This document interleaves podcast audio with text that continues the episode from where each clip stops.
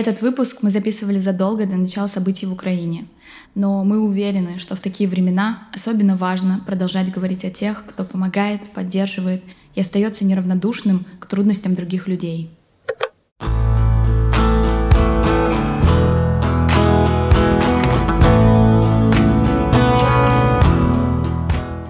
Всем привет!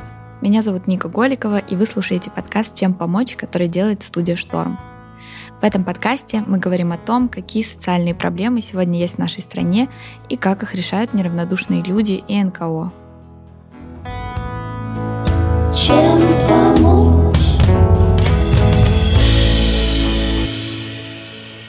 В сентябре прошлого года в Москве представили проект «Музейная четверка». Это объединение четырех крупнейших музейных институций Государственной Третьяковской галереи, Пушкинского музея, Музея современного искусства «Гараж» и нового культурного пространства ГЭС-2.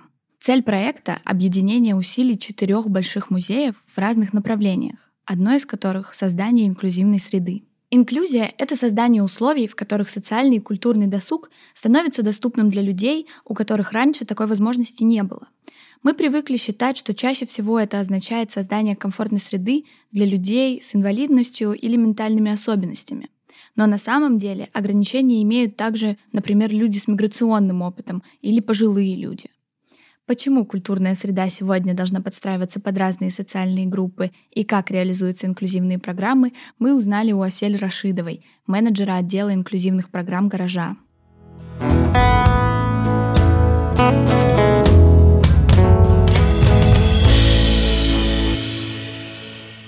Ты как раз занимаешься, насколько я понимаю, в том числе работой с э, мигрантами. Да. Вот в чем она заключается? Что это такое? Мне кажется, человек, не знающий, сейчас скажет, ну, а в чем проблема? Зачем какие-то mm дополнительные условия создавать для мигрантов в mm искусстве, в музеях? Мы встречаем этих людей каждый день, везде. То есть я в университете, в кафе, где угодно, в музее но как бы в СМИ или же в каких-то публичных пространствах они оказываются невидимы. Или э, видимы, но в каких-то определенных э, стереотипных образах. Вот. И поэтому, да, в целом такая ситуация общая.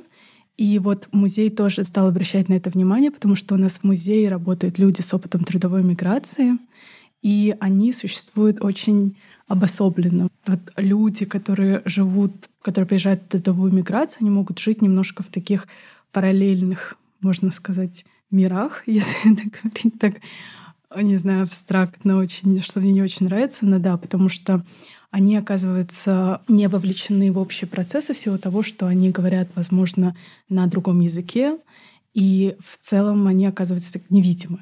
И то есть, видя вот эту ситуацию, музей в 2016 году решил запустить э, курсы русского языка для своих сотрудников. Мне кажется, это супер история, потому что у нас в музее, к счастью, есть люди, которые работают очень давно, как раз с 15-16 года.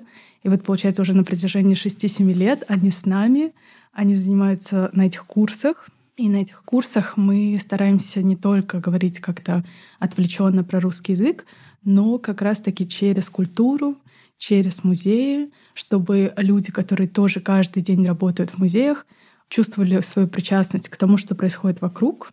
И мы также, ну вот э, наши коллеги, которые занимаются на этих курсах вместе со своим преподавателем, ходят в разные музеи, проводим экскурсии. То есть такое, получается, включение через эти курсы русского языка.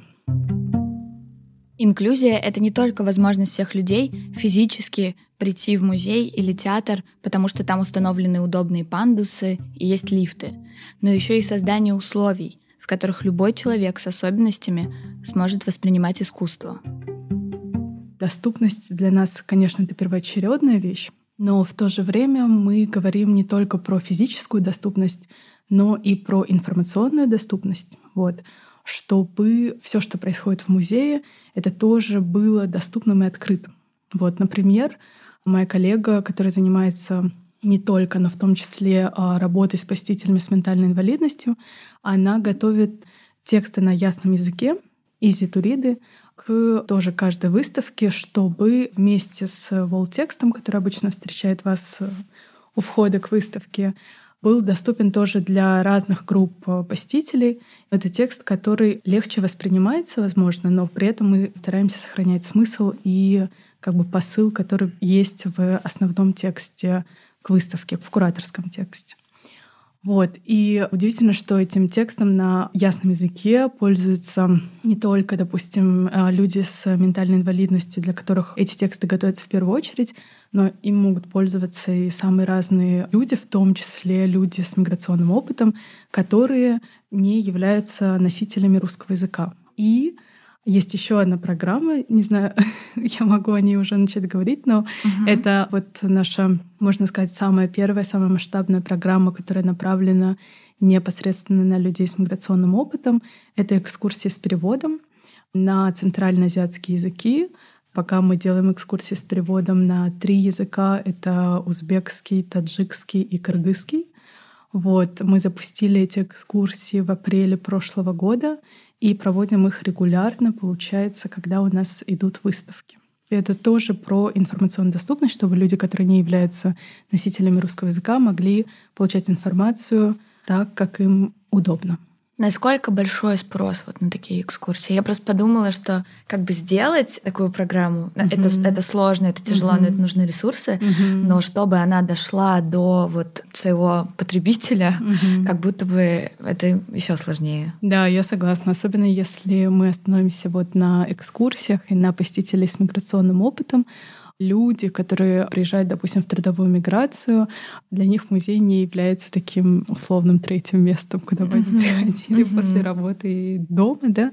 У них нет особой привычки ходить в музеи, потому что в первую очередь люди приезжают работать, и как бы у меня есть, допустим, знакомые, которые приезжают в Россию в трудовую миграцию, и, конечно, для них досуг стоит далеко не на первом месте. Это в том числе потому, что нет времени, и потому что люди просто откладывают все возможные деньги и как бы тратить их на досуг, на музей, на концерты. Это кажется какой-то огромной роскошью.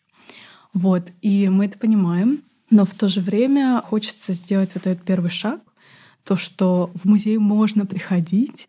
Эти экскурсии у нас бесплатные, вот тоже был для нас такой важный момент, чтобы их сделать доступными. Как вы добиваетесь того, чтобы вот все те группы населения, на которые вы работаете, создаете эти инклюзивные программы, о них узнавали? В первую очередь, конечно же, включаются разные это могут быть школы, да, допустим, если мы говорим про глухих посетителей, это могут быть школы-интернаты для глухих и слабослышащих детей. Вот, это могут быть разные фонды. Допустим, есть фонды, которые работают с незрячими людьми, а есть фонды, которые работают с людьми с ментальной инвалидностью. Вот моя коллега Алина, она также работает с ПНИ, вот, вовлекая в разные программы людей, которые живут в ПНИ. Если мы говорим про людей с миграционным опытом, в первую очередь можно сказать, что можно выйти через диаспоры, но на самом деле диаспор как таковых не существует в российском контексте. Вот, и это тоже могут быть разные организации, например, э, гражданское содействие, такие же дети, которые вокруг себя собирают какую-то группу людей, какое-то условное сообщество. И потом эта информация может распространяться ну как да, сарафанное радио или же через вот такие, не знаю, медийные штуки, как подкасты и разные медиаматериалы. Вот, но такие первые контакты, они, скорее всего, случаются через профильные организации, uh-huh. я бы так сказала. И в первую очередь мы делали такой небольшой обзор, можно сказать, информационных ресурсов э, людей из этих стран, чтобы понимать э, все равно, как бы первая точка выхода получается через вот это информационное пространство, потому что люди с опытом миграции, они активные пользователи социальных сетей, потому что такая возможность поддерживать связь, допустим, с родными, которые остались у них на родине. Вот. И как бы зная это, мы немножко, сложно назвать анализом, но так просмотрели, какие есть информационные ресурсы. Через эти ресурсы мы потом с помощью наших координаторов давали объявления. И очень важно тоже вот эта роль координатора, она была такая как проводническая, когда люди становятся такими проводниками в эти условные сообщества людей из этих стран. У нас есть вот коллега, которая занимается у нас на курсах русского языка, и как бы преподавательница, она заметила, что у нее есть такой интерес ко всему, что происходит в музее. И она, допустим, ходит сама в другие музеи, ездила в Петербург, в Эрмитаж, Вот. И поэтому мы подумали, что было бы, наверное, здорово, возможно, предложить ей такую роль координатора, потому что она сама с опытом миграции трудовой из Кыргызстана, и, возможно, ей удастся привлечь людей, которые тоже живут трудовой миграцией из этой страны, потому что в первую очередь это, конечно, идут вот такие связи родственные, самые близкие, родственные, земляческие, только потом, возможно, какие-то общие, потому что нету такого сообщества а, трудовые мигранты из Кыргызстана. Mm-hmm. Просто да. нет. И это очень неоднородное сообщество. Вот. Нельзя сказать, что у нас были такие супер огромные потоки людей, которые такие, вау, музей, мы хотим прийти. А с точки зрения денег, то есть это бесплатно происходит, да. все, все эти экскурсии? Да. А как-то на это выделяются какие-то гранты или это просто вот Инициатива музея полностью. Это инициатива музея, можно сказать. И в этом плане нам, как частному музею, на самом деле, честно говоря, намного легче, потому что мы можем сказать, что вот у нас есть бюджет нашего отдела инклюзивных программ, и мы часть этого бюджета можем выделить на наши программы. То есть экскурсии с переводом — это тот проект, к которому мы очень долго шли, на который мы уже изначально закладывали определенный бюджет. Плюс еще нам помогают коллеги из отдела по работе с аудиторией, которые взяли на себя часть оплаты экскурсоводов, а мы берем на себя часть оплаты как раз переводчиков и координаторов.